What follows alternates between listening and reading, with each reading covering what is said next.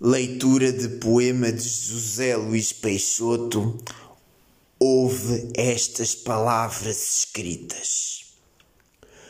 Ouve estas palavras escritas. Ouve os trovões em países distantes. Enquanto lês estas palavras, eu estou debaixo desses trovões. Estas palavras foram escritas numa cidade que já não existe. Para mim é tão importante que entendas, mas o sangue no chão é tão difícil de explicar. Todas as pessoas que se vestiram de luta à minha volta disseram-me que estava louco, mas tu sorriste. Lembras-te?